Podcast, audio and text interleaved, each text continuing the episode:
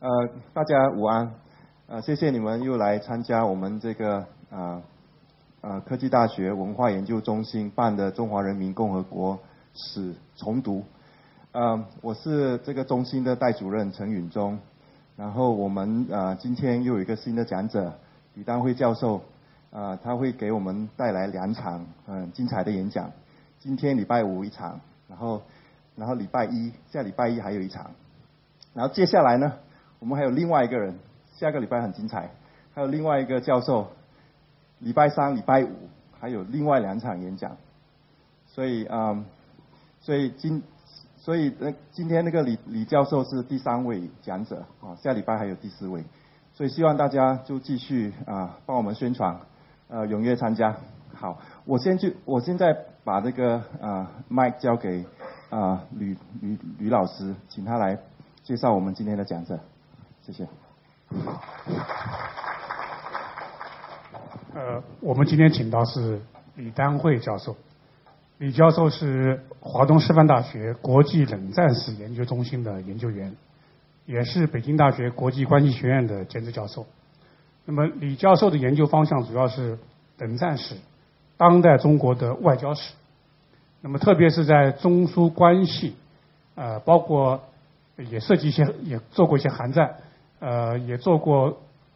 中美关系，中美关系做过这个越战，呃，这些方面的这个研究，有发表过呃很多论文。那么和沈志华教授一起合作过这个战后中苏关系若干问题的研究，也主编了《中国与印度支那战争》《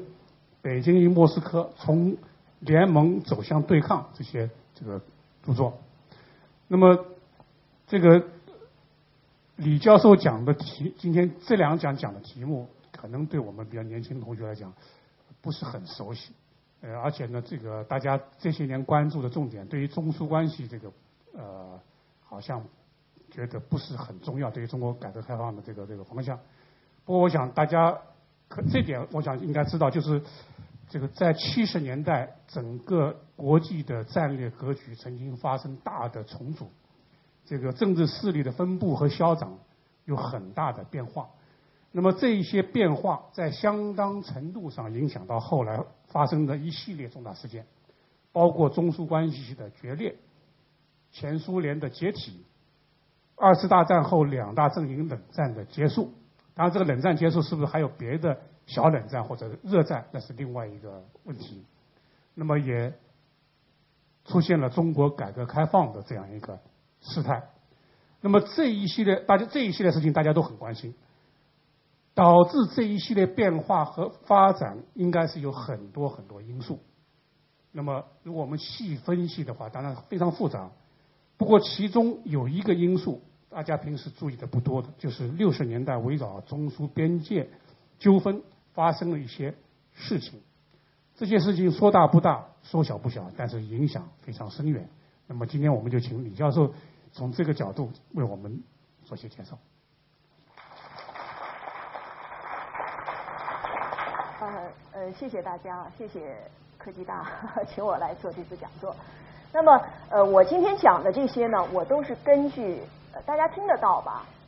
呃，我是根据这个中国和俄国的解密档案文件，还有文献资料以及口述史资料，就是说我全都是言之有据的，不是我在这瞎说的啊。那我先来讲一下，就介绍一下，就中苏边界的一个呃状况。中苏边界呢，全长是七千六百公里，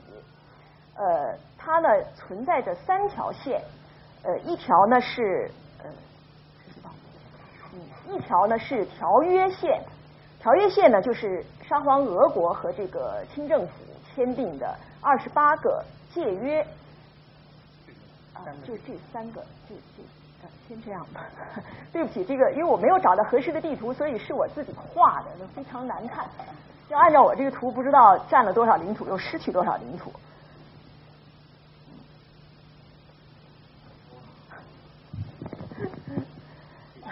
这二十这个条约线呢二十八个界约呢，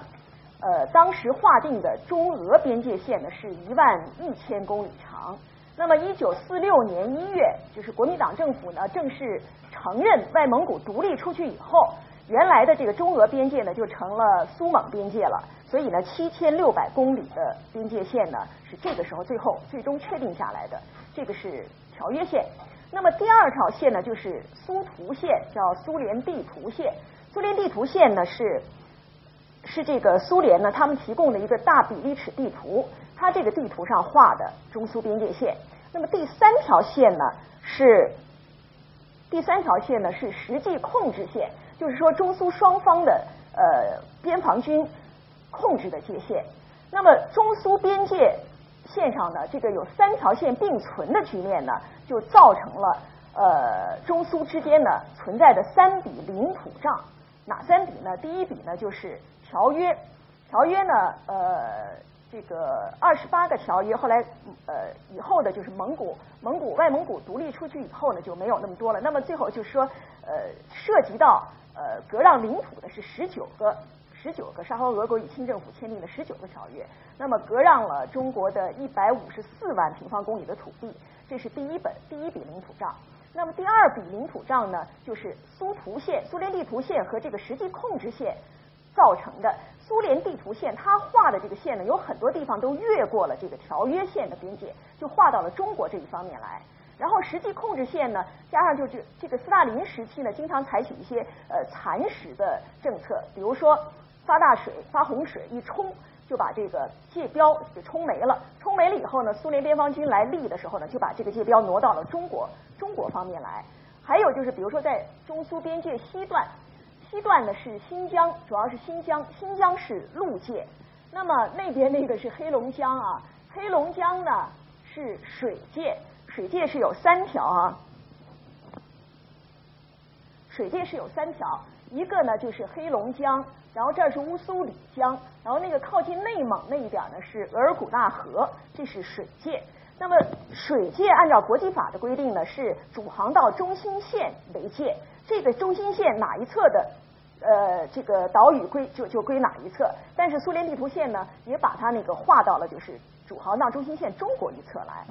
呃呃，还有就是啊，对，刚才还说到那个西部边界啊，西部边界因为是陆界嘛，它有一个剪辑地带，就是检查你那个越境没有的那个足迹的剪辑带，它是用推土机来推的，所以呢，经常是苏联方面就是推土机一一推，轰隆轰隆就过去，然后就推过了，就推到了中国这个领土这边来，然后再。设界标，所以就这种蚕食状况。那么苏湖线实际控制线呢，就造成了三点五万平方公里的这个争议地区，这是第二笔领土账。这个争议地区呢，三点五万平方，主要是在新疆，就是在在这个呃西段中苏西段边界，西段边界占三点四万平方公里，而三点四万平方公里又主要是在帕米尔帕米尔地区。那么东段呢是水界，主要是岛屿，还有一些州主，就是河滩地了。州主这个呃，虽然岛屿很很多吧，有那么好几百个，但我我到现在我还没有看到有一个文件就是确切的说有多少个岛屿。有的说是七百五十个，有的说是六百多个，还有的说是一千多个岛屿。那么这些岛屿虽然多，但是面积都不大，一共是一千多呃平方公里。这个是东段的这个争议地区。那么这一千多平方公里呢，黑瞎子岛就是就占了，呃，黑瞎子岛就就是三百五十平方公里。黑瞎子岛，我不知道能看清吗？在在在这个地方，福远三角洲。呃，这个是这是第二笔领土账。那么第三笔领土账呢，就是呃唐努乌梁海。唐努乌梁海呢是在。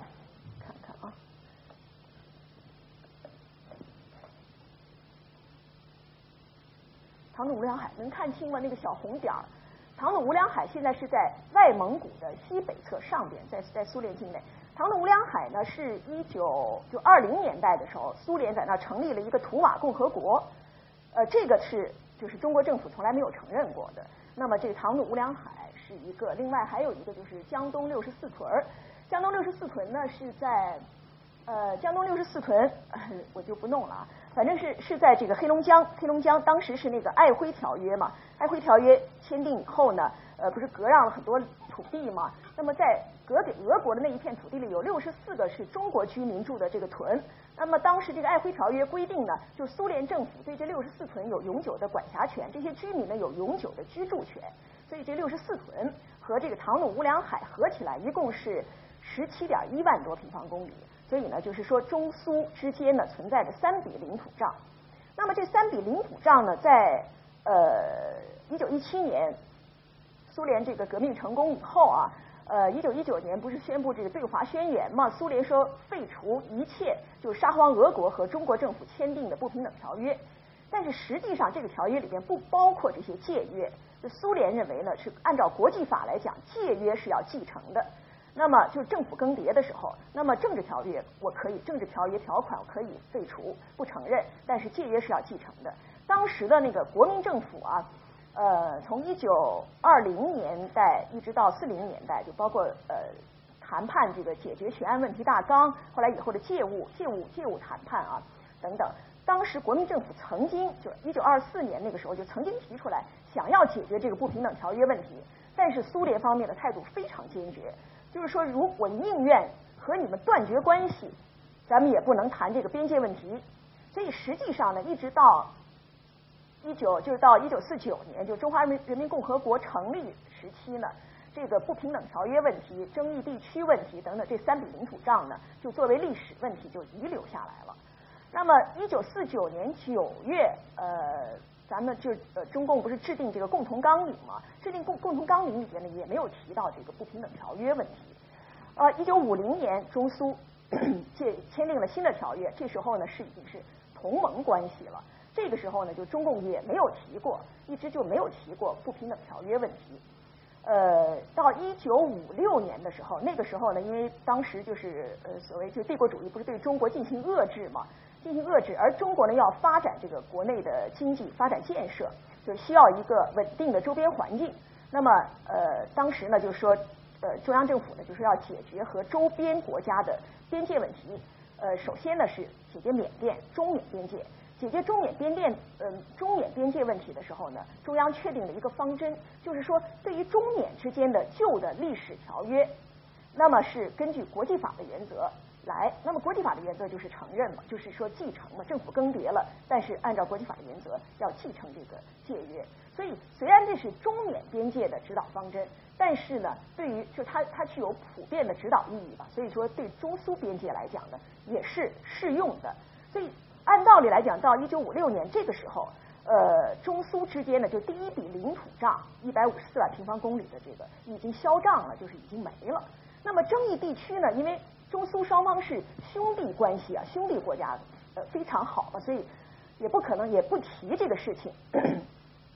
作为这个呃，我再讲一下当时就是上层和下层怎么来对待这个边界问题，就他们的一个什么概念。比如说从毛泽东，有中共中央，他们的概念呃是这样的。毛泽东呢，我认为就是他没有一个特别成熟的，就是他他没有那种明确的就国际法的观念。而且就是中共当时呢是以就是党的关系代替国家关系，他没有那种按照国际法就是来来这个对待这个国家关系的。而且毛泽东呢，他对于领土问题，我不知道你们知道不知道，他是就是放的很松的。比如说呃，比如我我举例，就是中印边界，中印边界不是冲突吗？呃，一九六七年的时候，毛泽东呢呃接见呃接见这个印度印印度共产党左派，然后就谈到这个麦克马洪线，然后毛泽东就说。呃，你们对麦克马洪线什么看法呀？然后这个印共就说的，呃，印共左派啊，就说，呃，我们不承认麦克马洪线，而且呢，他说我们认为中国说的是对的。然后毛泽东说说是吗？然后毛泽东说，呃，我们现在，我现在就是给他拖着，说等着你们那个呃印度革命人民，就是像你们这样的，你们成立了这个中央政府，你们和这个呃就是帝国主义。封建主义、官僚资本主义彻底的断绝关系以后，他说我呢就跟你们签订一个条约，我就把这个这条线以南的九万多平方公里的土地我都给你们。说现在呢是这个帝国主义、封建主义、官僚资本主义的政府，你们印度，那么我不管他是尼赫鲁啊还是英迪拉甘地执政，我是寸土不让。所以这毛泽东呢，就是他那个领土观念，其实他他没有，我我是认为就是在这点上，就是中共还不如国民党政府成熟。就国民党政府那时候，呃，民国时期在和和苏联谈判这个边界问题的时候，是相当成熟的。这个时候，因为你是以党党的关系取代国家关系嘛，所以，然后毛泽东是这个态度，那么中共中央呢也没有就是明确的。自然也就没有什么明确的呃，怎么来处理这个，怎么来就没有这种概念。那么下层就是基层的干部和老百姓呢，就是边民呢，就更有意思了。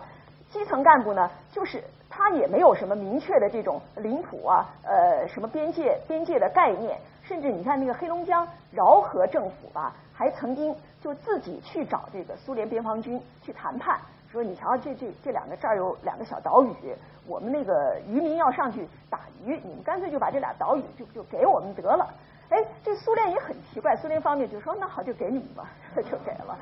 然后呢，这个呃中国的边民呢就更加没有这种领土概念、边界概念。你像在这个东段，因为是水界嘛，就是打鱼，那么中国的渔民呢是经常要上到岛上去，呃，上到岛上去这个。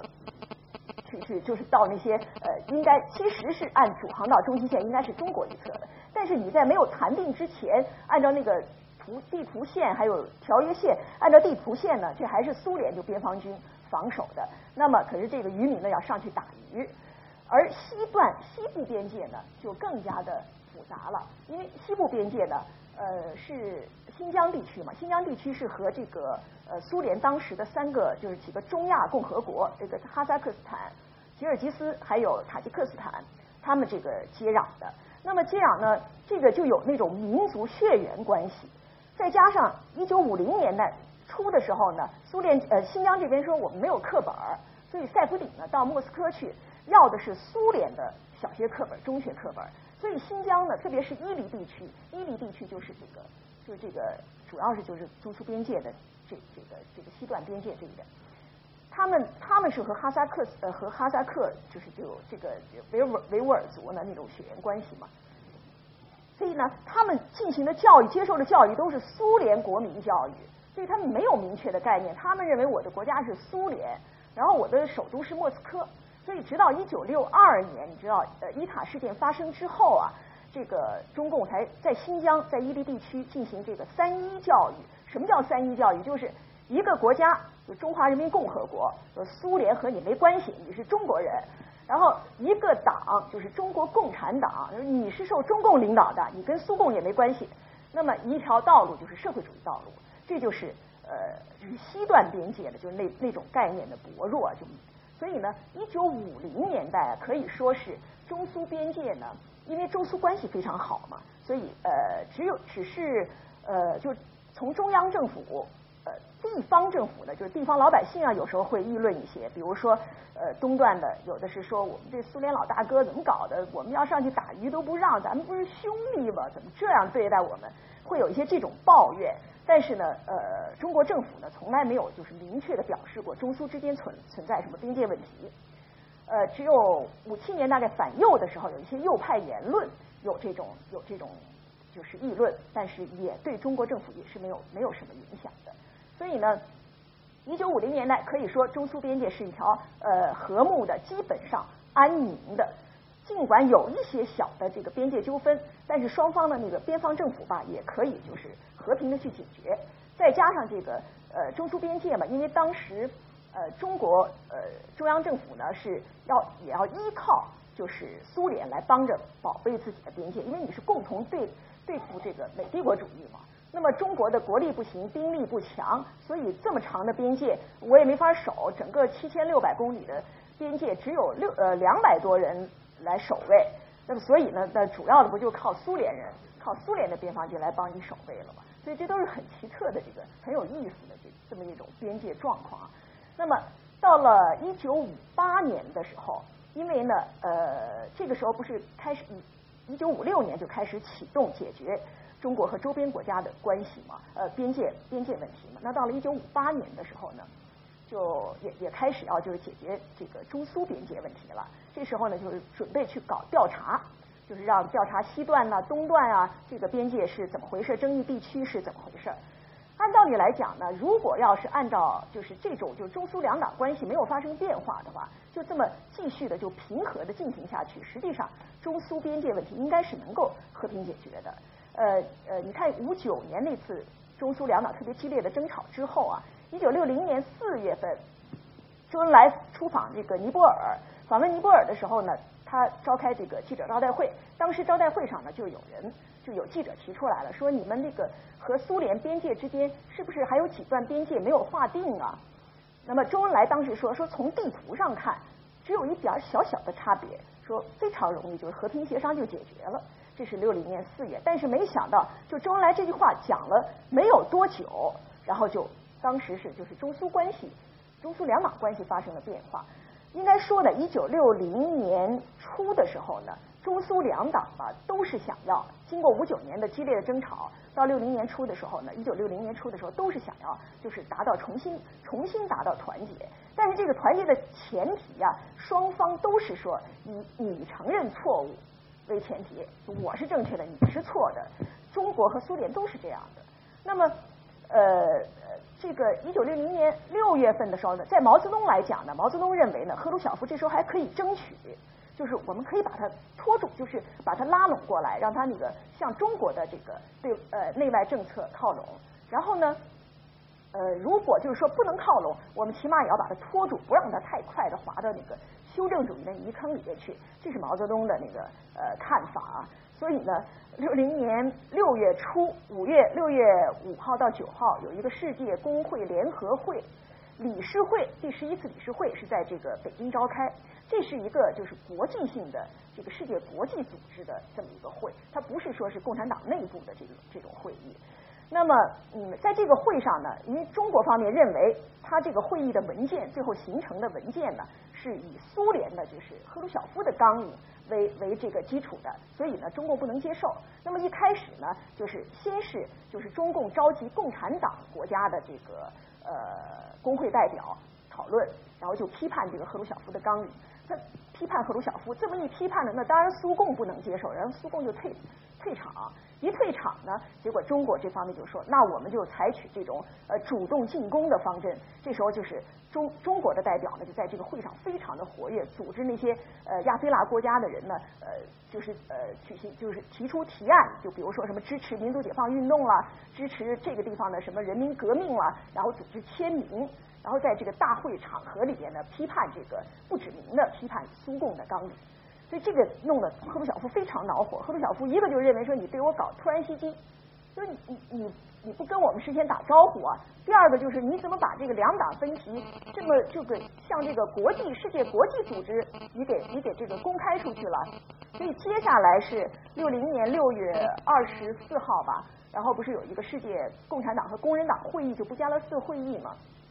结果赫鲁晓夫呢，就是我们也说说说他是突然袭击啊。其实我认为不算是了，呃，这个就因为没时间就不讲了。反正是呃，这个在布加勒斯特会议上，然后赫鲁晓夫呢就组织了对这个中共代表团的围攻。当时彭真是参加这个会议的，然后他是光荣孤立啊，大概只有阿尔巴尼亚那个支持中共啊，是，反正是呃，结果呢，呃，六零年，但是这个时候啊，就是中共呢还不能够和。苏联搞僵，为什么呢？因为五九年就是五八年大跃进以后呢，造成了所谓天灾人祸嘛，就是三年困难时期呀。这个时候，中国的国内的经济状况非常的糟糕，所以呢，你不能够和这个苏联搞僵。所以这个时候呢，呃，中共定的一个对苏方针呢，二十四字方针是，呃，坚持原则，后发制人，呃，坚持斗争，留有余地，呃，坚持团结，反对分裂。但是在这个二十四字方针里边啊，呃，中共的重点呢是放在这个留有余地、后发制人上。实际上呢，毛泽东呢，就这个时候他对苏联，就是对苏方针呢，他采取了一种让步和缓和的政策。这个就根据那个档案文件来看呢，是这是在毛泽东来讲是一个大容忍的。我想就毛泽东的个性来讲，他是憋了一肚子的气，但是没办法。所以呢，这个时候因为中共对苏让步缓和，所以从六零年。夏天，因为布加勒斯特会议之后，不是接着就是这个七月，呃，赫鲁晓夫撤专家嘛，呃七月撤专家，哟，对不起啊，呃七月撤专家，然后八月八月二十二号就发生了第一次这个中苏之间的边界事件，边界事件是在这个新疆的博斯艾格尔山口。博兹艾格尔山口，在这个博兹艾格尔山口呢，呃，是有中国的这个大批的牧民吧过界，违法越界，越界了。那么苏联边防军呢是武装驱赶，所以呢这是一个比较严重的边界事件。那么当时的这个八月二十二号，就是中国外交部副部长罗贵波到这个苏联驻华大使馆去递交这个就口头声明啊，口头声明里面就提到了就争议地区。说争议地区就是你们说是你们的，我们说是我们的，这个应该是首次，我呃我认为是首次提出这个这个概念了。但是这个时候，因为中共不能还不能够和和这个苏联搞僵嘛，所以呢，那个方针就采取了一种让步缓和的方针。让步缓和的方针呢，呃，这个时候就从六零年的夏天一直到六一年的呃年底吧，就中苏之间有一个短暂的缓和期。这个短暂的缓和期呢，这个期间呢，就中苏边界呢还是比较安宁的。但是呢，接下来这个中苏两党的关系呢，就又又开始发生变化。这不是六零年呃六一年十月苏共二十二大嘛？苏共二十二大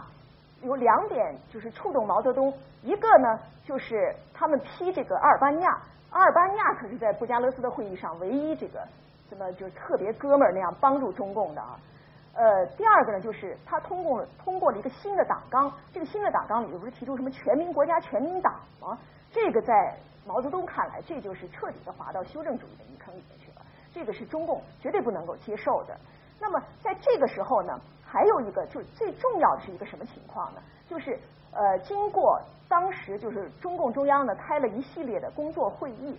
呃，进行了经济政策的调整啊。这时候呢，就中国的经济状况呢，已经逐渐的在开始好转，特别是到了六二年，基本上那个困难时期吧，基本上过去了。那而在这个时候呢，毛泽东在这个就是中共总结这个经验教训的这个过程中，毛泽东呢又不能够接受几个问题，一个就是在这个一呃六二年，比如说西楼会，就是呃六二年的这个七千人大会，然后。呃，六二年，这是六二年初的七千人大会，六二年夏天就是五月到六月的北戴河会议，一直到九月的这个呃呃八届十中全会，在这个会上呢，就是中共中央内部吧，他们在总结经验教训的时候呢，出现两种倾向，一个呢就是有否定这个大跃进和人民公社的这么一种倾向。这个倾向是越过了毛泽东能够接受的心理底线的，因为大跃进是他认为就是社会主义国家发展这个呃，就是发展经济的最好的一种方式啊。那么人民公社呢，他认为是社会主义的最好的，他找到社会主义的最好的就发展道路最好的模式，所以呢，不能够别人不能来否认，你不能在总结经验教训的时候突破我这个心理底线。那么他认为这是一种，实际上就是党内有一种呃。修正主义的倾向。那另外就是在国际问题上，国际问题上，当时不是王家祥提出，后来说是什么三和一少吗？呃，就是一必修反要和，然后呃支援亚非拉的革命斗争要少，就是有有出现这样一种倾向。再加上呢，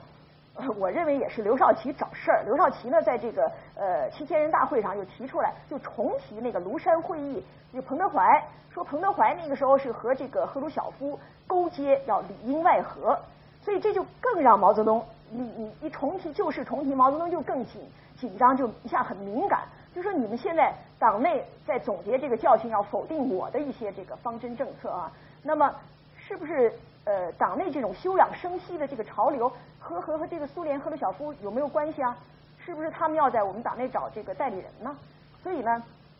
这时候毛泽东呢 就开始呢，呃，他要调整他的这个对内对外方针了。呃，与此同时呢，当时还有一个什么情况呢？就是国际共运里边左派队伍的形成，在在此之前呢，只有少数几个国家。但是经过这个六呃五五几年，然后到六零六一六二，这个中苏两党这个分歧的发展了，国际共运也在分裂，而且呢，形成了不少呃，或者是独立出去的小的左派党，或者是党里边的左派，什么马列，比如说什么什么共（括号马列）。就这种左派队伍形成了，所以呢，中共中央内部就认为说，现在左派队伍形成了，所以国际共产主义运动这个大旗啊，应该是来中共来扛了。而且要中共扛，那领袖肯定就是应该是毛泽东、赫鲁晓夫是不能够不能够担当的了。呃，那么有了这个左派队伍的呃这个形成吧，我们就可以好好的来开展一下这个国际共产主义运动了。就当时还有这么一个情况。所以呢，在这种情况下呢，毛泽东就开始调整他的那个对外、对内、对外政策。对内呢，他是重提阶级斗争嘛；那么对外呢，他是那个就启动了外交政策左转的这么一个呃航航航程吧。那同时呢，对苏方针呢，他也进行了调整。对苏方针呢，他从这个就原来的让步缓和，他调整到就是以斗争为主，要主动主动出击，不怕边缘化。这个时候就是对苏方针，就是到了这个程度。那么六二年底的时候呢，实际上中央内部啊，呃，对这个中苏关系的定性啊，已经定成是敌我矛盾了。所以呢，呃，然后就决定是六三年，就是决定要进行大论战，要和这个苏联好好的，就是意识形态上要好好的争一场了。那这个时候就在这种情况下呢，就中苏边界呢，它的那个呃形势啊，就又发生变化了。到呃这个边界摩擦呢是越来越多。根据后来呢，就中国中国的统计，六二年到六四年九月，那么苏联挑起的这个边界事件呢，一共是一千六百七十四起。那么苏联方面统计呢，说六二年一年，你们中国破坏这个中苏中边界就有五千次。那么呃说一九六三年一年，说你们的这个边防军和你们的边民经常来挑衅，来呃。来来就是冲我们的边界，那么像这种挑衅比较严重的挑衅事件，呃，一九六三年就有一百七十五起，所以呢，中苏边界的这种安宁啊，也是一去不复返了。那么这个时候呢，虽然呢，就是呃中苏之间吧，嗯，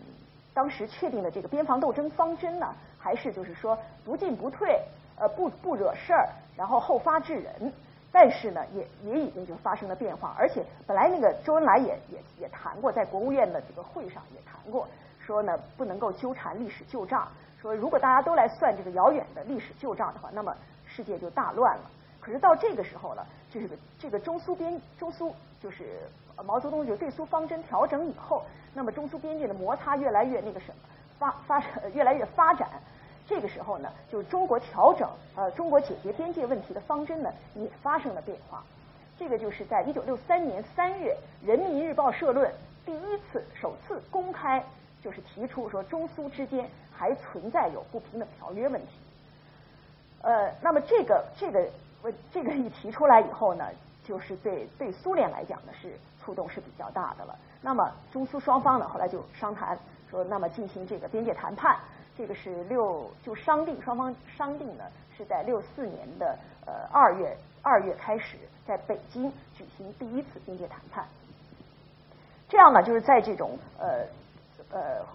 就是大论战啊非常激烈的情况下，然后边界摩擦也也这个不断的是不断的这个增多的情况下呢，那么中苏第一次边界谈判在北京举行。这个中方的谈判代表团团长呢是外交部副部长曾永权，呃呃，苏联的谈判代表呢代表团团长呢是这个他们的边防军司令呃基里亚诺夫上将。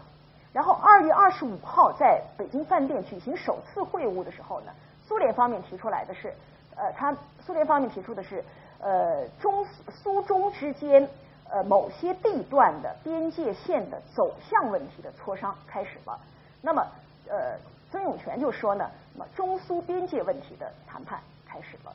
所以呢，其实一开始呢，就是双方是有就已经有根本的分歧了。好，那我们再说现在就是中共中央所确定的这个呃谈判方针是什么呢？谈判方针呢有有两点啊。第一点呢就是说，呃，要提出就是不平等条约问题，要辨明历史是非。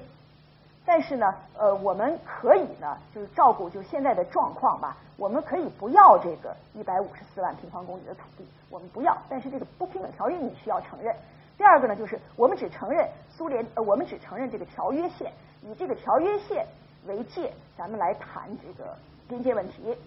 那么苏联方面呢，呃，哦，而且当时呢，就是中共的底线呢，毛泽东有一个底线。他这个底线非常低，他的底线就是说呢，边界就是争议地区我可以不要了，但是呢，你就是要承认这个不平等条约问题，要这样我才能对国人有一个交代。这是在毛泽东来讲呢，我想他可能是想的是，呃，因为他本来他对领土问题就不是很那个，他他是手手指头缝很很粗啊，很很细。再有呢，就是他想，因为现在是和和苏和这个苏联在进行意识形态的论战嘛，所以中国是绝对不能够呃低这个苏联一头的，我一定要就是压过压过苏联，我一定要在这个不平等条约的问题上做做文章，一定要承认这个，我好对国人有所交代。再有呢，就是我不要这些争议地区了，那么就咱们就很容易就谈成了嘛，就签订了这个协议嘛，签订新的边界条约，那么边界问题解决了，他好转过头来安心的去，他不是酝酿要搞一场这个政治大革命了吗？我想毛泽东是这样设想的，但是毛泽东和中共中央啊，他们全都估计错了，因为苏联已经是成建国已经是快五十年了，它是一个非常成熟的政府啊。他想，他是说，我们咱们现在在进行中苏边界谈判呢，是这个国家级的边界谈判啊。如果这个谈判是建立在不平等条约基础上的，那你这个谈判的成果还怎么能够呃相信呢？还有什么可靠性呢？那很可能将来关系不好的时候，你就不承认了呀。这不，这不就这这这个，如果我要是承认这是不平等条约的话，那么我不就等于？给你提供了法律依据吗？为你将来要回这个就是你的领土要求提供法律依据吗？所以呢，苏联是不能够接受这个的。呃，尽管你中共呃说我的底线非常低了，我三点五万平方公里的那个争议地区我全都不要了，但是你不知道苏联方面知道不知道？呃，就算是苏联知道了，我想他也不会接受的，因为呢，你他按照国际法来来这个处理边界问题嘛。啊，我如果要是承认了，虽然你三点五平方公里的，呃，三十呃三点五万平方公里的给我了，但是将来关系不好了，你要要那一百五十四万，那我怎么办呢？所以呢，所以呢，就是这这种情况呢，那就注定了这个第一次边界谈判一开始就是没法就很难进行下去。所以边界谈判开始就是第一次、第二次，一共进行了八次这个这个全体会议，这次这种谈，所以一上来这个曾永权就是。就是用那种特别激激烈、特别激动的那种呃口吻呢，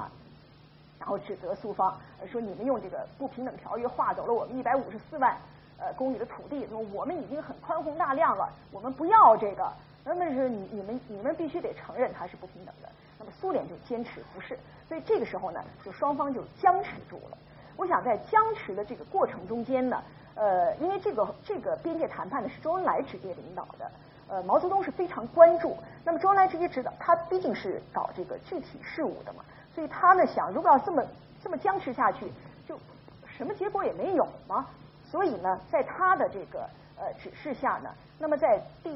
呃三次和第四次全体会议的时候，这个曾荫权就提出来说，咱们是不是交换这个呃各自的这个地图，就画的这个边界地图啊？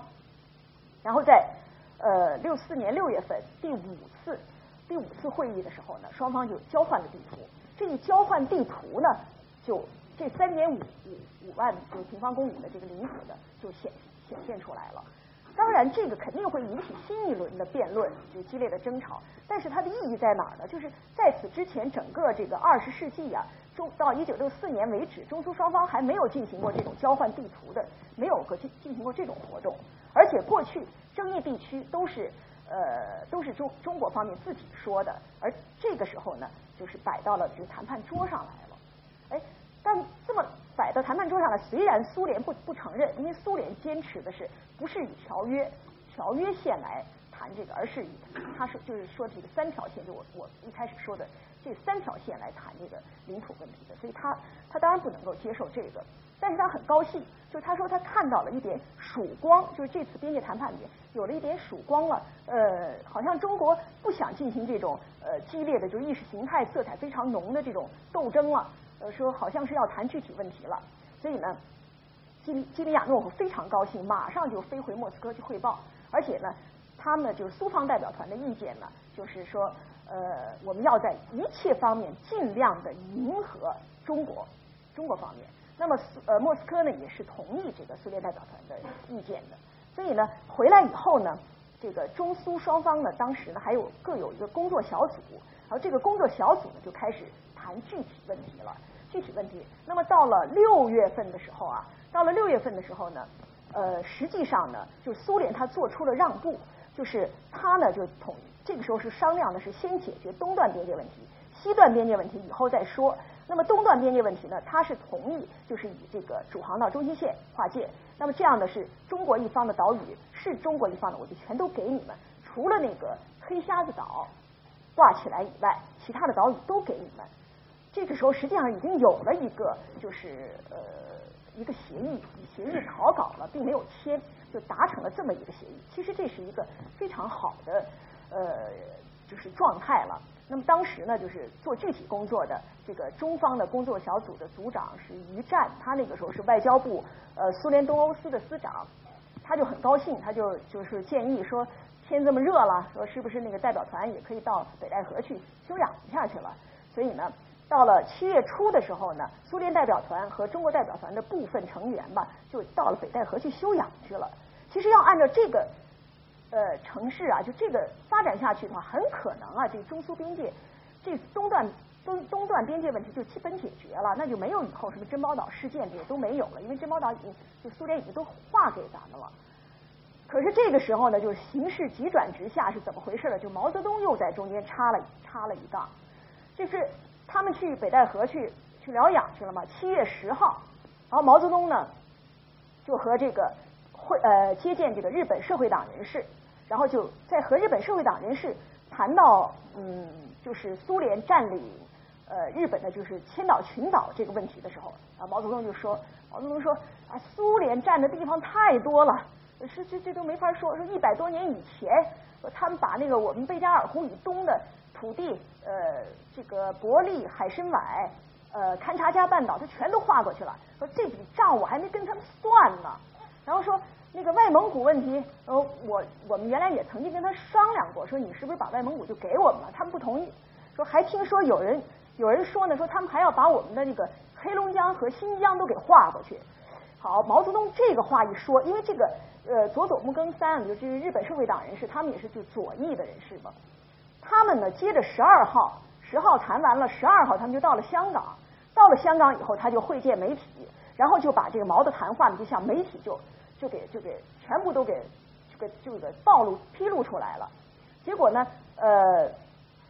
七月十三号，这日本的三个主要的报纸《读卖新闻》《朝日新闻》《每日新闻》就纷纷的，就是呃报道这个消息，发发表这个谈话的部分内容。所以就是引起这个轩然大波呀。那么，呃，毛泽东这个讲话对中国代表团有一个什么的影响呢？直接的影响就是中国代表团的那个谈判的态度啊，一下就变了。因为七月三十号呢是第七次全体会议，在这个会议上呢，中国代表团又变成那种特别强硬、特别那种意识形态就斗士的色彩，就是说这个呃呃这个不平等条约问题你们必须承认，然后一百五十四万领土的问题。我们还没跟你要呢，这笔账没算呢，所以呢，就这个一百五十四万领土这个大清单呢，贯穿第七次谈判的始终。然后八月十五号是第八次谈判，这是最后一次全体会议。在这个会议上呢，曾永权他就按照那个毛泽东的讲话精神啊，他又把这个唐努乌梁海的问题提出来了。然后他就说这个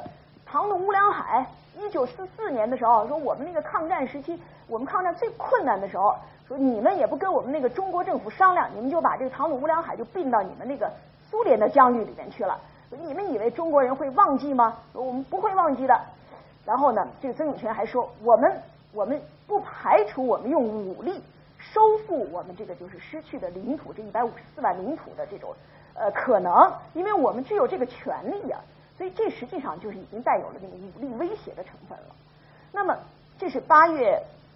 八月十五号最后一次谈判，那么这个时候呢，苏联代表团的态度也变了。原来是已经都达成了这个协议了吧？就说先把黑瞎子岛挂起来，然后东段边界问题就解决了就得了。那这时候呢，苏联也不干了。苏联说，必须要解决东段东段边界问题，可以，那必须得先把这黑瞎子岛问题解决了。那意思就是说，黑瞎子岛你得给我，你同意给我了，东段其他岛屿我都可以给你。呃，要不然呢就不行。那么再有就是说，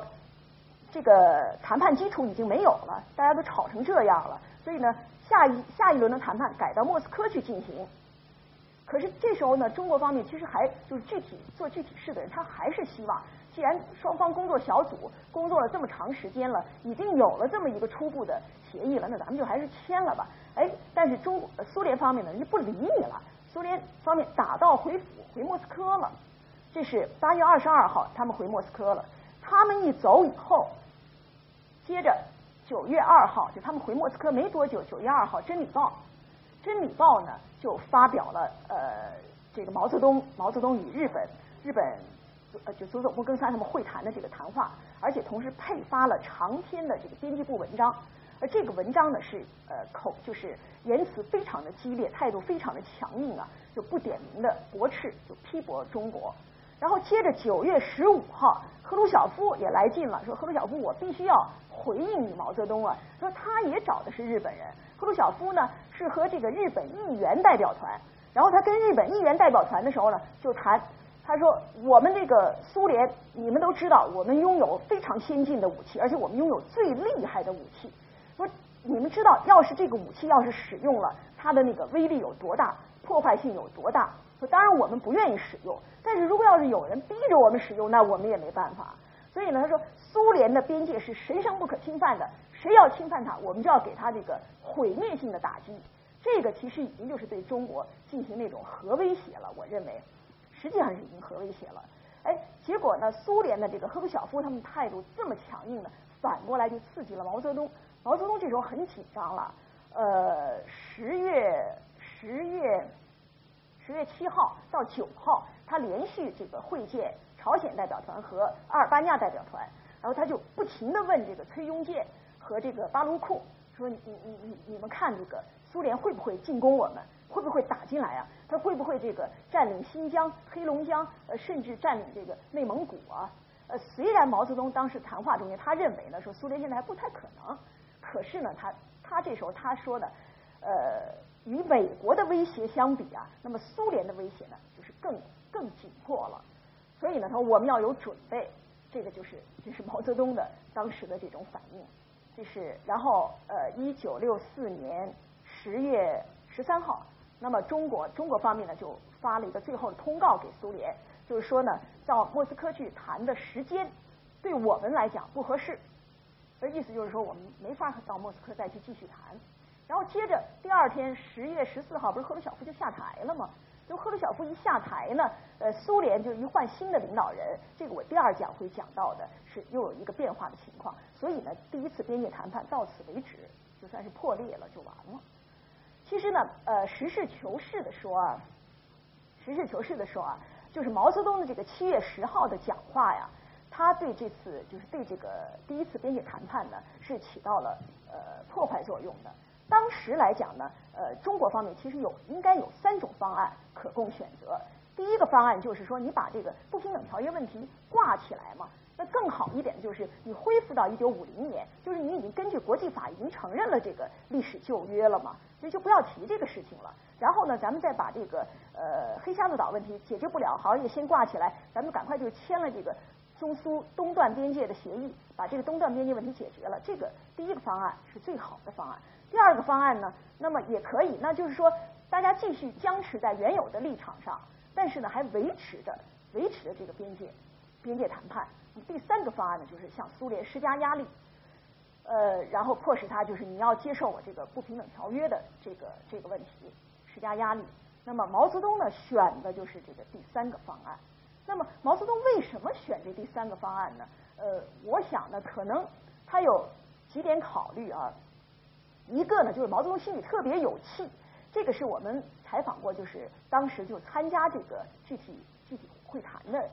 呃，会谈当事人呢，说毛泽东非常有气。毛泽东说：“我的这个底线都这么低了，那个争议领土我都不要，我我不过就是让你口头上成立一个不平等条约问题，你这点面子都不给，所以就很生气。那么我我哎好，我就是要搅和搅和，我要给你点施加点压力。另外呢，他看到这个中苏之间有可能要签订。”具体的东段边界协议了，所以他可能还抱着一种侥幸心理，就是说我再压你一下，然后咱们争取呢，在签这个协议的时候把这不平等条约问题呢写进去。如果写进去了，那我不是就很好交代了吗？这是他的第一个考虑。第二个呢，我想也不排除这样一个考虑，就是说呢，他对当时啊，就是谈判代表团呢，呃，搁置了这种意识形态争论，就原则问题，他认为不平等条约这是一个原则问题，搁置原则问题去去进行这种具体问题的商量，他认为这是一种呃对苏联的一种妥协的倾向，这不符合就他所确定的那个就对苏以呃斗争斗争为主的这这种方针的基调不符合。所以呢，他就想，嗯呃，他对这个呃具体工作的，比如说周周恩来，包括刘少奇，他都非常不满意。所以呢，他要要搅和搅和，就故意这么说一下话。那个曾永权是文文革一一开始就被作为这个刘少奇的人给打倒了嘛。那么这是他的第二个考虑。那么第三个考虑呢，就是因为刚才我前面不是说到了毛泽东希望呃，就是他设那个。谈判底底牌的底线的时候，他可能是希望赶快把这个中苏边界问题解决了，他好进行这个政治大革命吗？那么现在呢，既然这个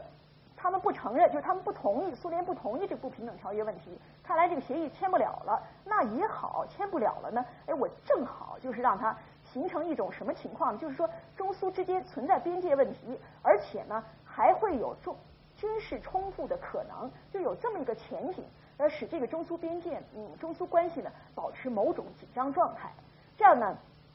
就通过这个呃紧张局势啊，来调动这个国内的呃一切就是积极因素，这个是毛泽东非常呃喜欢用的一种手法了。那这样的话呢，呃中苏中苏关系这么紧张，呃这样让国内的老呃国内人民、国内老百姓啊，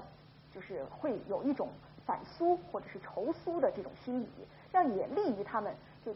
对以后就是那种。修党内以赫鲁晓夫为首的就是修正主义的代理人呢，呃，这场政治运动会投入更大的积极性进去，他可能是有这种考虑在里边。当然，到底是怎么考虑的，这个很难说。这个反正是我们分析，可是客观状况就是在这儿了。第一次边界谈判破裂了，所以呢，总的来讲啊，呃，这个一九六零年代呃初的这个中苏边界斗争呢，呃，它是。就中苏两党分歧，呃，不断深化，斗争加剧，这样的一个结果，可以说呢，以中苏边界第一次边界谈判这个为为标志吧。就说中苏关系的内核啊，我认为呢是发生了某种程度的变化。什么变化呢？就是过去中苏关系的这个呃发展的走向啊，是以这个意识形态斗争。为为这个来来决定的，那么这个时候就开始呢，就是有了更多的就是国家利益的呃之争了。也就是说呢，中苏关系的标准从原来的就单纯的这个无产阶级国际主义，还有国际共运意识形态，以这个标准呢，变成了就是加入了更多的这个国家利益的因素在里边，而且还有了就是新的这个军事冲突的因素。那么总的来讲，我认为啊，当然。咱们最后不是呃九十年代签订了这个一九九一年签订了中苏东段边界，然后九四年是中苏西段边界，然后零五年最后是和中俄就整个边界都解决了，呃据说是和咱们现在和中亚那三个共和国，他们不是已经都就苏联解体了吗？西段边界问题也解决了。但我我认为啊，总的来讲呢，这个解决边界问题啊是不能够用这种激烈的形式，我是我是认为应该按照这个。周恩来的就说不能够纠缠历史旧账，你如果纠缠历史旧账的话，那确实是说不清楚。因为到六九年那次边界第二次边界谈判的时候，苏联方面就提出来嘛，说你们说我们沙皇俄呃沙皇多么这个就是扩张主义多厉害，说你们这个你们中国的皇帝扩张更厉害啊，你们的那个边界不就那柳条边，你们就在那辽宁辽宁那儿的，现在其他那些其实都不是你们中国的领土，所以你一纠缠这个历史旧账呢，就根本就扯不清楚了，而且呢。你这个第一次边界谈判，虽然说有了就是国家利益的这种呃争夺啊，就国家利益的斗争在里边，但是更主要的是就是意识形态斗争，意识形态色彩非常浓，造成的这个第一次边界谈判的破裂。如果这个这次边界谈判谈成了的话，那么中苏东段边界就解决了，而且呢，要比后来九一年的时候中苏东段边界解决的时候呢，就不只是挂一个黑瞎子岛的问题了。然后在那个额尔古纳河就是我我没有写出来，那额尔古纳河靠近蒙古蒙古那边的，那个有有有有一些州主，就河滩地比较大的一块河滩地叫呃阿巴该州主，这个州主也挂起来了，哎挂了两个。那你要是在六四年解决的时候，就一个黑瞎子岛嘛，以后再解决嘛。而这个呃九一年的这个条约里面也没有提到什么不平等条约问题，所以呢，边界问题的解决呢，我认为是应该以这种平和的协商的方式。而苏联呢，也正是在就是中国提出了这种不平等条约以后，呃，一九六四年就开始使劲的向这个蒙古啊，蒙古增兵，这样呢就造成了就是中苏边界就整个中苏边界的一种新的紧张状态。这个其实对中国来讲，无论是你经济发展还是对这个老百姓都是很不利的。所以呢，今天就讲完了。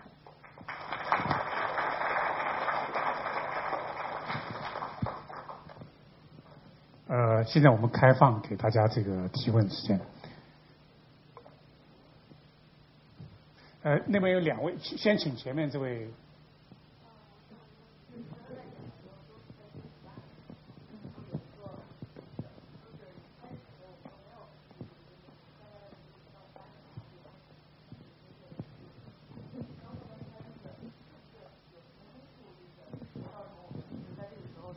开始注意这个边界问题。或者是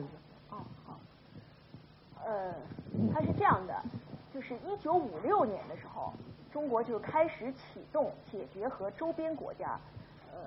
就边界问题的这个这个行程吧。它主要是因为当时呢是中国想要就是安定的就是发展国内的经济建设，这里边当时已经就提出是呃中缅问题，比如说中蒙边界，它是分主和资本主义国家呃有一些边界问题，还有社会主义国家也有一些边界问题。那么呢，先解决和资本主义国家的，你比如说缅甸了和后边这边什么尼泊尔了、阿富汗了什么这些国家的。那么社会主义国家的，你像蒙古了、朝鲜，就中蒙、中朝、中苏，就先放一放，先等着后后一阶段再那什么。所以到五八年的时候呢，倒不完全是因为呃，因为五八年那时候中苏之间有了一个很剧烈的争吵，比如说那个长波电台共同舰队，你们可能听沈振华讲过。呃，有了这个争吵，就是中苏之间的分歧呢加深了，矛盾斗争也也加强了。呃，我认为呢，这个时候就是中苏就启动这个中苏边界问题的调查，倒不完全是因为这个，因为那个时候呢，就五十年代的时候的中苏边界的一些小的纠纷呢还是有的，不是说一点都没有，但那个时候还确实是能够平和的去解决。真正的发生变化是到六零年以后了。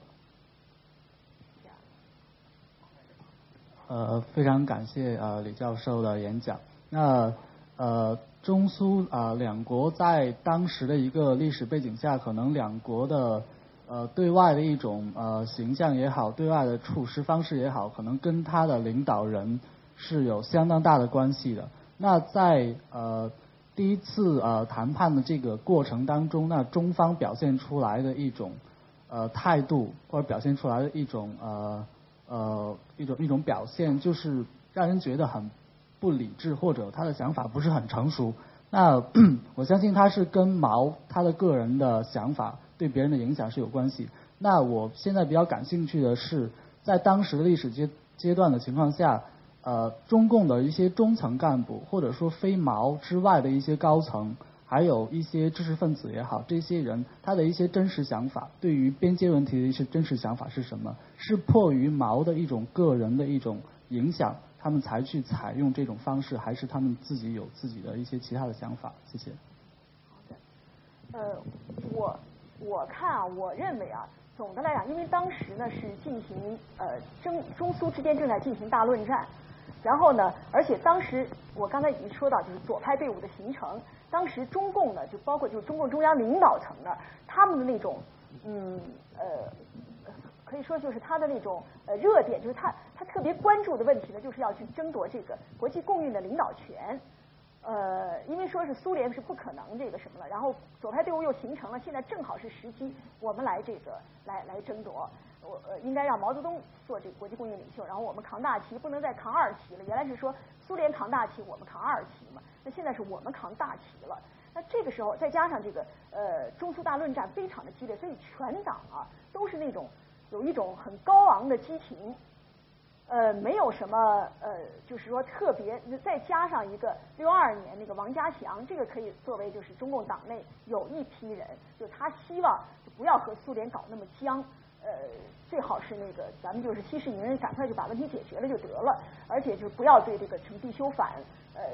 不断的就是主动的攻击去那个进攻他们，而是应该所谓的和嘛，而且你不要再花费那么多的那个精力或者呃财产就财啊什么去支援那些呃亚非拉的这个革革命斗争啊，但是这个一下子就受到毛泽东的这个严重的批评啊，而且批评的结果是就是说这些人有可能是呃就是苏联这个修正主义在中国党内的代理人呢，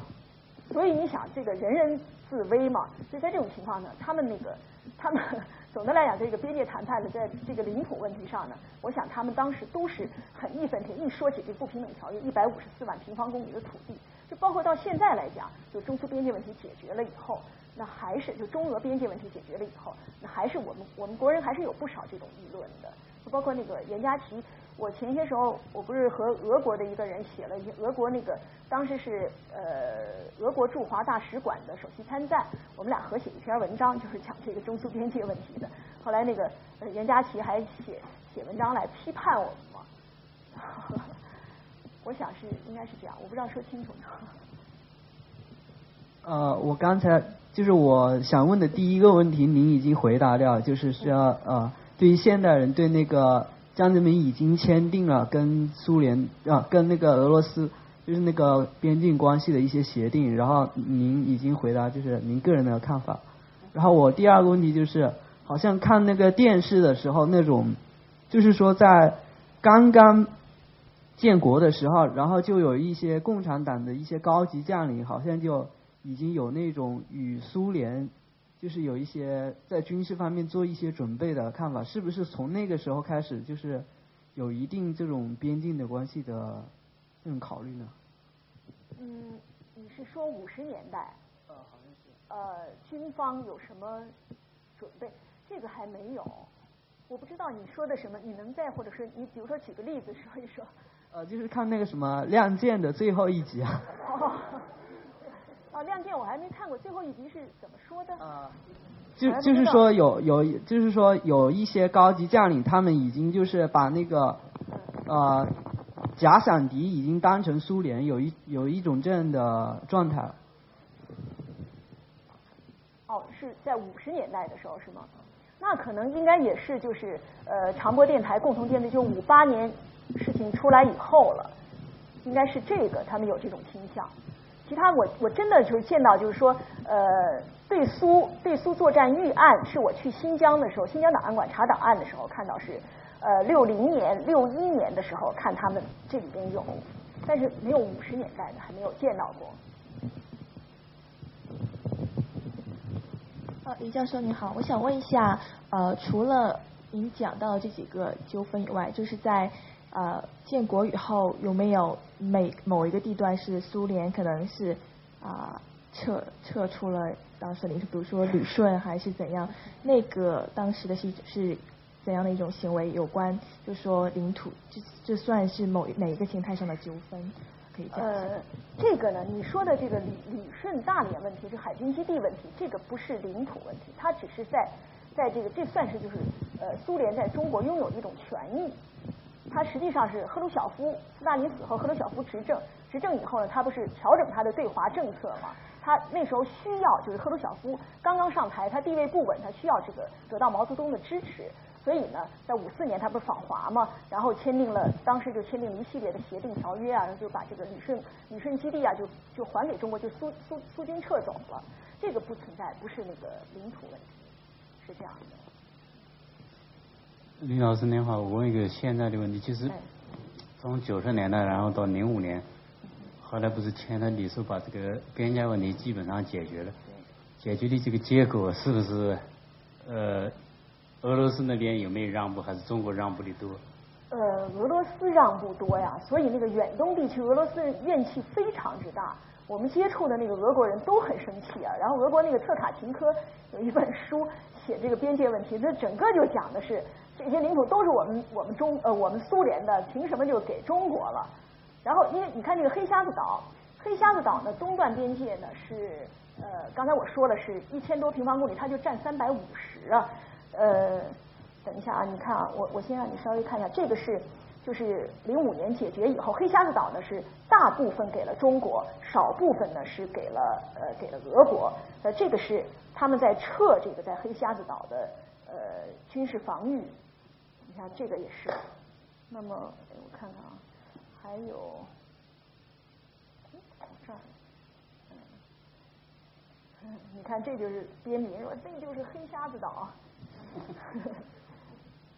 黑瞎子岛对对于俄国来讲呢，还是比较重要的，因为它是一个比较大，而且它有不少设施。然后你看这个是他们黑瞎子岛上的农场。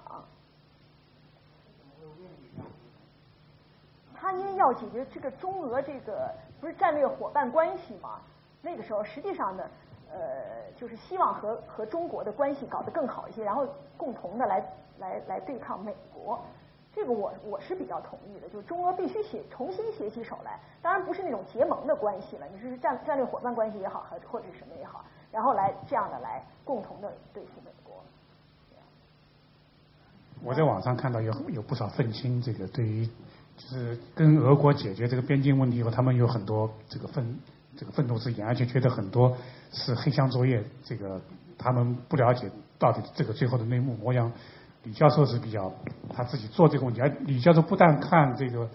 文档案文件，他自己也亲身的呃实地考察，走过很多地方。李李静，你要提什么？我我想，这一个是燕佳琪批您批什么？那还有就是。中俄现在关于外蒙问题有没有什么讲法？因为其实那是一块地呀。嗯，是。我那我我先说说这个，还有有看来你很很受拥护哈。这个外蒙古问题呢，呃，也确实是中国就是吞下了一枚苦果。这个不是，我先讲讲这个外蒙啊，因为是在呃，我不知道大家知道不知道这个情况，因为是在一九四三年到四五年，什么雅尔塔会呃这个德黑兰会议、雅尔塔会议的时候，不是这个呃罗斯福和斯大林就当时就谈的，就是罗斯福呢，就美国是希望苏联出兵，你赶快你你出兵，你们来对付日本，美国呢是不想再投入力量去对付日本了，那么。苏联当时，萨林就提出的条件是：我可以出兵，但是呢，前提条件就是你得让那个外蒙古独立出去。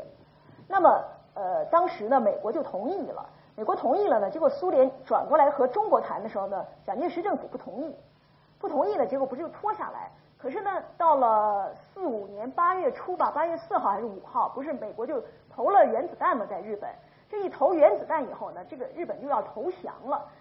斯大林就着急了，他一投降的话就没他什么事儿了呀。所以他说：“好，你这个你蒋介石你不签这个字也可以，不签条约也可以，我不用你答应。”然后一百五十万大军呢，就八月九号就开进了整个东北啊，就占领了东北。这一进来呢，这不是这个日本就就就更得赶快的投降了嘛。所以呢，而且斯大林就跟这个蒋介石就谈说：“我现在这一百五十万我在东北，你如果不同意蒙古独立。”呃，外蒙独立，咱们不签这个的话，那我这一百五十万大军我就不一定撤，我不撤，而且将来这个东北地区吧，我给谁还不一定呢，我可能给中共了。如果你要是同意的话，那好，我就承认你是中国的唯一的领袖，我不支持中共。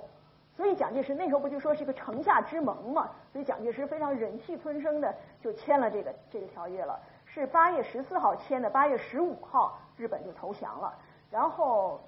呃，十一月，呃，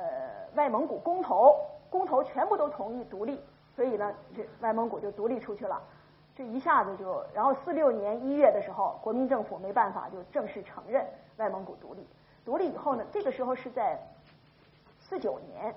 呃，毛泽东，我刚才不是讲的，毛泽东讲话的时候说到说，我们曾经跟那个苏联提出来说，你是不是这个外蒙，是不是归还给我们那种的？后来说他们也不同意嘛。这是因为啊，这还有一个问题，就是一九五零年不是签订新的条约嘛？签订新的条约啊，这个之前是米高扬，米高扬到访问西柏坡，到了西柏坡以后呢，就呃中方呢就拐弯抹角的就谈这个，想要跟斯大林签订新的条约，签订新的条约呢，想要和就是就和苏联的关系更紧密一些，就中共需要苏联的支持。那么呢，如说如果你要是不不给我们这种支持的话呢，那我也可能在签新约的时候，我可能就不承认这个外蒙独立了，因为废这个新新政府，我就把这个这个这个也算是政治条款嘛，我我就给它废除了，我不承认外蒙独立，所以就提到这个。结果苏联一听呢，那不行，我不能接受这个，不能接受你这种提法，是不能够同意的。这只是其实就提了这么一次这个外蒙问题。然后五零年的时候，这个呃新新的中苏新的条约签订以后，这个是中国是承认外蒙古独立的。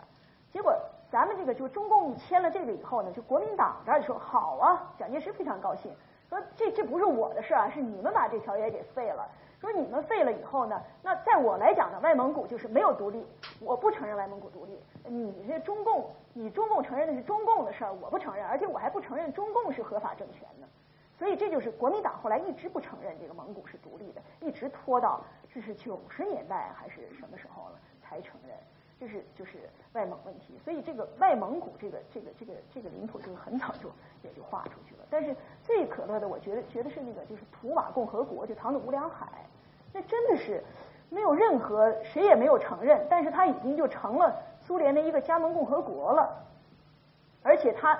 外蒙再一独立出去，他又在蒙古的西北角，离着中国这么远，你不可能你再要回来，你有一块飞地在那个在那儿，那不可能的事儿。所以这十七万多，这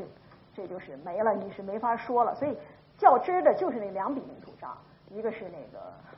一百五十四万，一个是三点五平方公里的土地。还有丽丽，你刚才还说一个什么来着？哦哦，严家旗哈，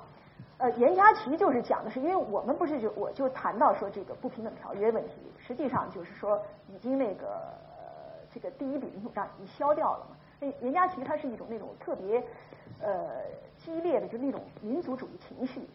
然后说这个就是中国的领土，你怎么能够就把这一百五十四万，你就你们说就是不是中国的就不是中国的就就割让出去了，这是不能承认的什么的，所以严家旗是这种态度。另外还有一个，我不知道还有人提问题吗？到时间了吗？哦哦。嗯，我有一个问题，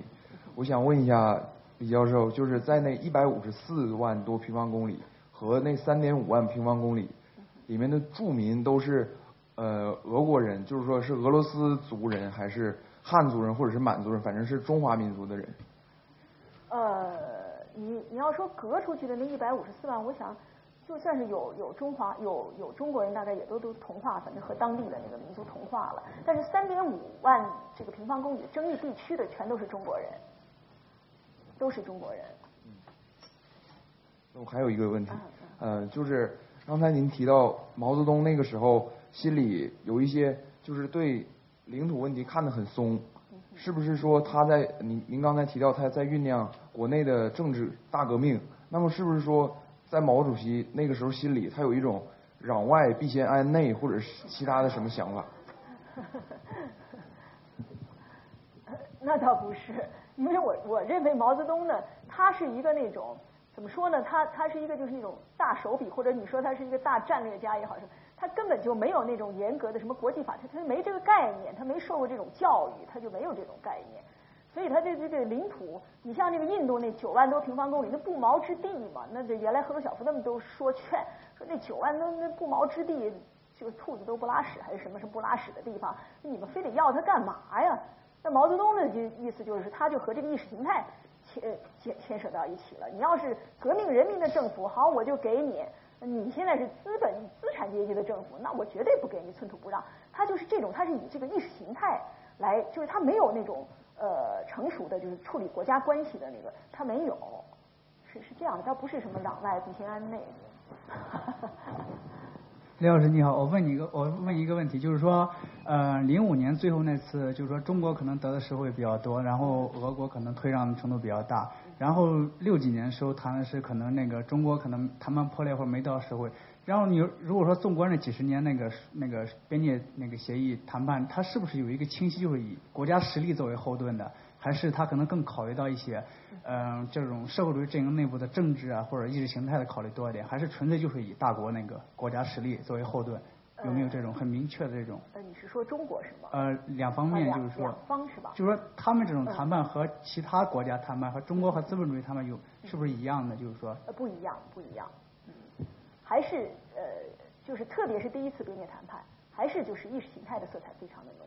他不是说就是呃，当然对于苏联来讲，他可能要不然他不会提出那种武力威胁的就核威胁的那种口气。他当然他认为他拥有核武器。那个时候六四年，那个时候中国的那个核武器还没还没有原子弹还没爆炸呢。你就算是爆炸了，你没有那个运载的，就你没解决那个运载的问题，所以你也你也没用你那个原子弹。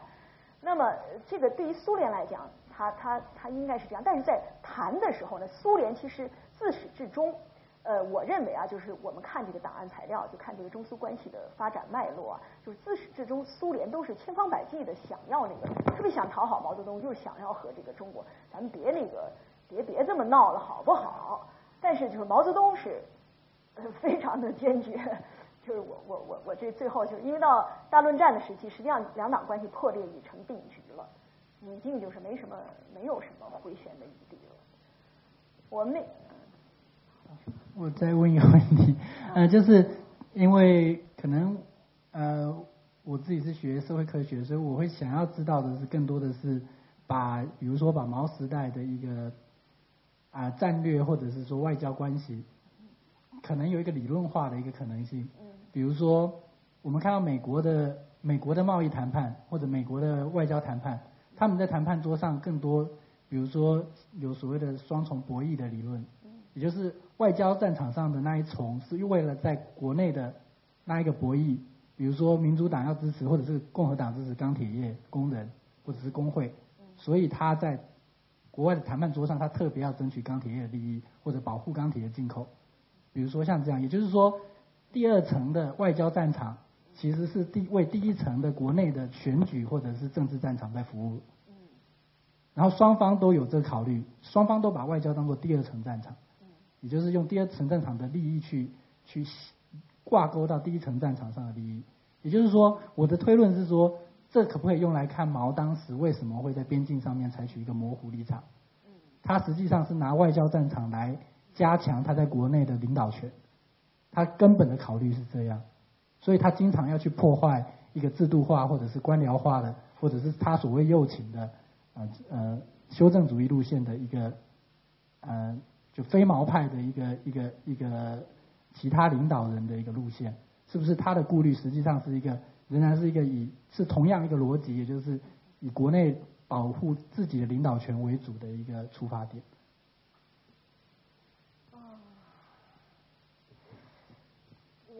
我现在来看，就是我认为啊，我认为还没有，因为在六四年那个时候，其实毛泽东在党内。他应该还是有就是绝对的权威的，他没有那个就是说他他真的是地位很不稳了，或者是他是真的就是忧虑说说中共党内是不是会出就会会变修，他是有这种忧虑。呃，因为那个时候呃刘少奇虽然是后来不是说什么两条路线嘛，刘少奇，但是刘少奇那个时候对他。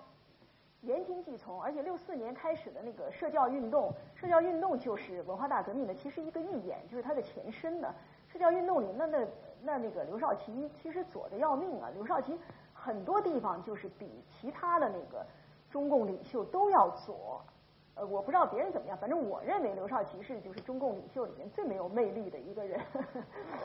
他有很多地方就他要迎合毛泽东，他要去他去左，其实他根本就不知道毛泽东当时在。四九年、五零年的时候，就让那个高岗他们就让东北局去去调查他他他不是白区的吗？到那个什么天津啊、什么北京啊，去调查那些老的报纸，看这个刘少奇是不是有这个叛徒，是不是有这有这种行为。但是当时呢，就是高岗他们接了高岗手下那个组织部长是张秀山嘛，他们接了这个指示以后呢，还不能公公公开的说说去调查刘少奇，那怎么行呢？所以说是来一次这个清查。党的这个呃领导干部的运动，搞这么一个说，大家都清查，大家都清查，实际上就是查刘少奇，刘少奇自己都不知道，所以我我觉我觉得是一个很悲剧的东西。但是你要说到这个吧，就是利用边界机制，利用边界机制呢来做点文章，我觉得后期是有了，就是毛泽东要调整这个对美关系，然后因为他中苏关系后来就是苏联对中国的威胁非常大了嘛，那么呃他要联美抗苏的时候。他有点想要用这个呃边界，就是珍宝岛事件发动一场大的大的这么一一场边界冲突，然后可能是有有什么信号让美国人看到中苏两党的关系，中苏两国的关系已经到了这个战争的边缘了，不是，要不然美国他们一直认为这两个这俩兄弟实际上都在那假打，他们真的他们不会分裂，或者是他认识他分裂了，但也可能是假的，也可能是假的，不是真的呀。所以他他会那种，那么毛泽东就利用这种边界机制，哎，来制约一下，或者是嗯，比如说呃，打这个像像这个美国呃，像像苏联打美国牌，或者是用这个边界机制来压一下苏联，就是说不管怎么说，呃，你你要想怎么样的话，那咱们这儿还有一个边界问题没解决呢。我不怕你打进来，毛泽东不是说了吗，你打进来好啊，你你你打进哪儿都没关系，我不怕嘛，因为毛泽东思想就是让他打进来，陷入人民战争的汪洋大海之中，我不怕你。那么可是苏联很怕，苏联不愿意。我再我再问一个问题啊，其实这个涉涉及到，因为中苏在谈判，那你苏联的，那你看中国方面呢，都是毛泽东。可以随意的讲，我们这个事情要怎么谈？是不是你们看到的材料里，苏联方面他是要通过，比如说他最高的一层人，大家对这个问题有一个有一个有一个协议，就大家一致这么看好，那你代表团要代表是一个集体来谈判。中国呢，那当然我猜是呃，比如说是周恩来在主导这个谈判。那他也没有办法说要事先先跟毛泽东讲好。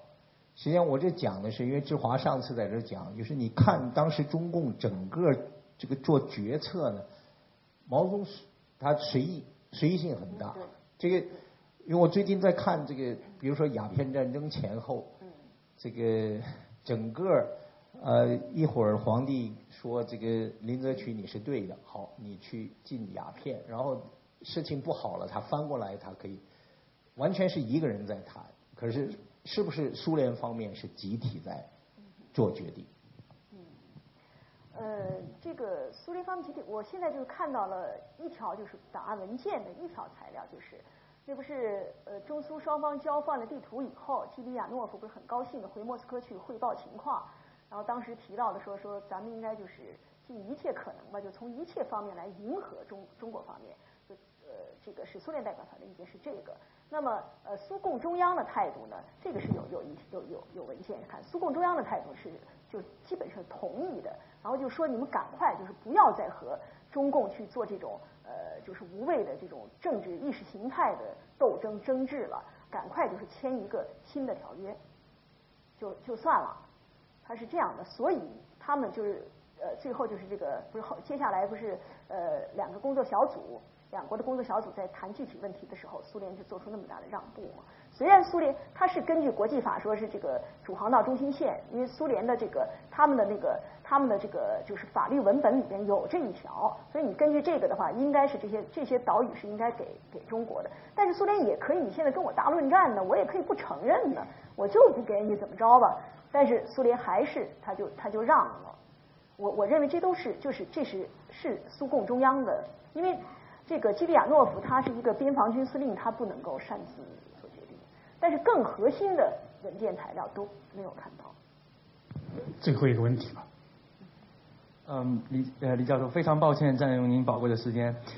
我觉得我们关注关注历史，最重要的是要展望未来。呃，所以我的问题是，嗯，您的呃从我们国家九十年代到零五年。呃，与俄国解决了边境的问题之后，呃，是反映出我们国家把工作重心放在营造一个和平的环境来发展经济上。嗯，但是随着国际博弈的这样一个大局的变化和中国国力的不断增强，以及民间看法的不断的变化，您认为在未来中俄或者是中国与周边在边境问题上可能还会有什么样的纠纷或者是变化？呃，我认为。应该没有，呃，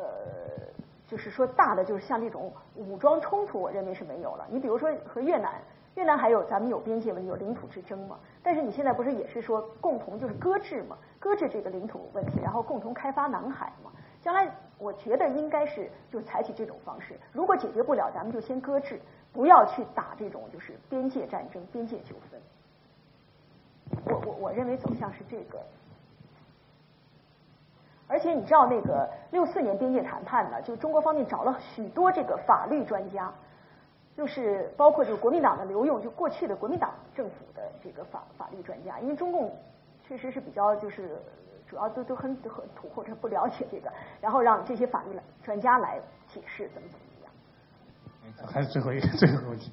老师好，那个就是刚才您讲那个，就是曾经有有有一个是是是好多游牧人，然后穿一个山口，结果被那个武装的那个给赶回去。博格尔山口。啊，就是说，就是对于游牧人来讲，他们就是他们也不在乎那个就是那个国界什么的，而且他们就是像他们那种习性，还有那个像气候啊什么这样，他们会到处的那种迁徙，所以那个所以就是说，像这这样的这种穿越边境中遇到这种问题会很多很多。那当时国家都。两国都怎么解决？现在怎么解决？哎，不不不，这个问题不对，因为它毕竟不是吉普赛民族，就吉普赛民族是随便乱串。这个牧民呢，你你就算你中国国内也有草场啊，它新疆那边确实是有，比如说这个草场是冬季怎么封存了，或者春季用哪个哪哪个草场，但是还主要是你你得在中国国内，你不能跑到新疆那边去放牧。但是因为新疆那时候他很多边民嘛，就是牧民，他那个没有这种边界概念，那他是看着苏联这边的草场好。他就过去了，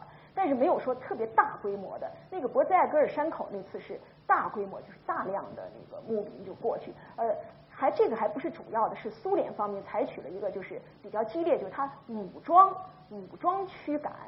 所以我们说它是第一次边界事件。在此之前呢，其实边呃牧民经常去过去放牧，这个是有的。但是呢，边防军就苏联边防军会把你赶回去，你回去你回去你越界了。